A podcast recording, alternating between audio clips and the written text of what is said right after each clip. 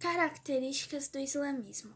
Os seguidores do islamismo são chamados de muçulmanos, isto é, aqueles que subordinam a Deus. Os ensinamentos sagrados do Islã estão contidos no Corão ou Alcorão, que, segundo a tradição islâmica, foi ditado por Alá Maomé, por meditação do anjo Gabriel.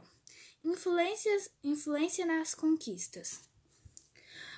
Quando conquistados, os povos vencidos não eram obrigados a se converter ao islamismo, tendo suas crenças e costumes respeitados pelos islâmicos. Desse modo, existia uma liberdade religiosa, tanto para cristãos quanto para judeus.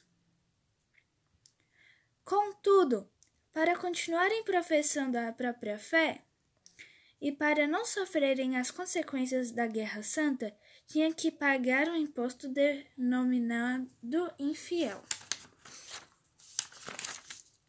Os costumes. Dois costumes presentes na cultura islâmica são diferentes dos praticados na maioria dos países do Ocidente e do Ocidente. As vestimentas, principalmente das mulheres, e a poligamia. Segundo as leis religiosas islâmicas, os homens não podem mostrar a região do umbigo e o joelho, e as mulheres estão proibidas de mostrar o corpo, exceto as mãos e o rosto. O conjunto de vestimentas usadas pelos seguidores do islamismo inclui a burca, a túnica e o turbante.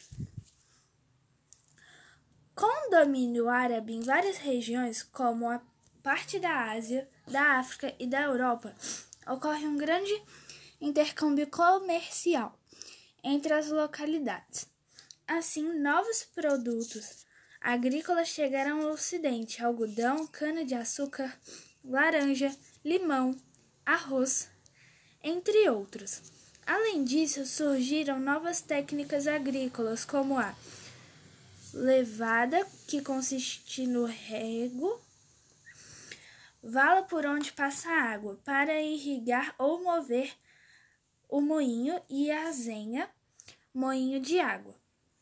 Outra grande contribuição dos muçulmanos para a humanidade foi o campo das ciências, na matemática, na astronomia, na química, na medicina e na literatura.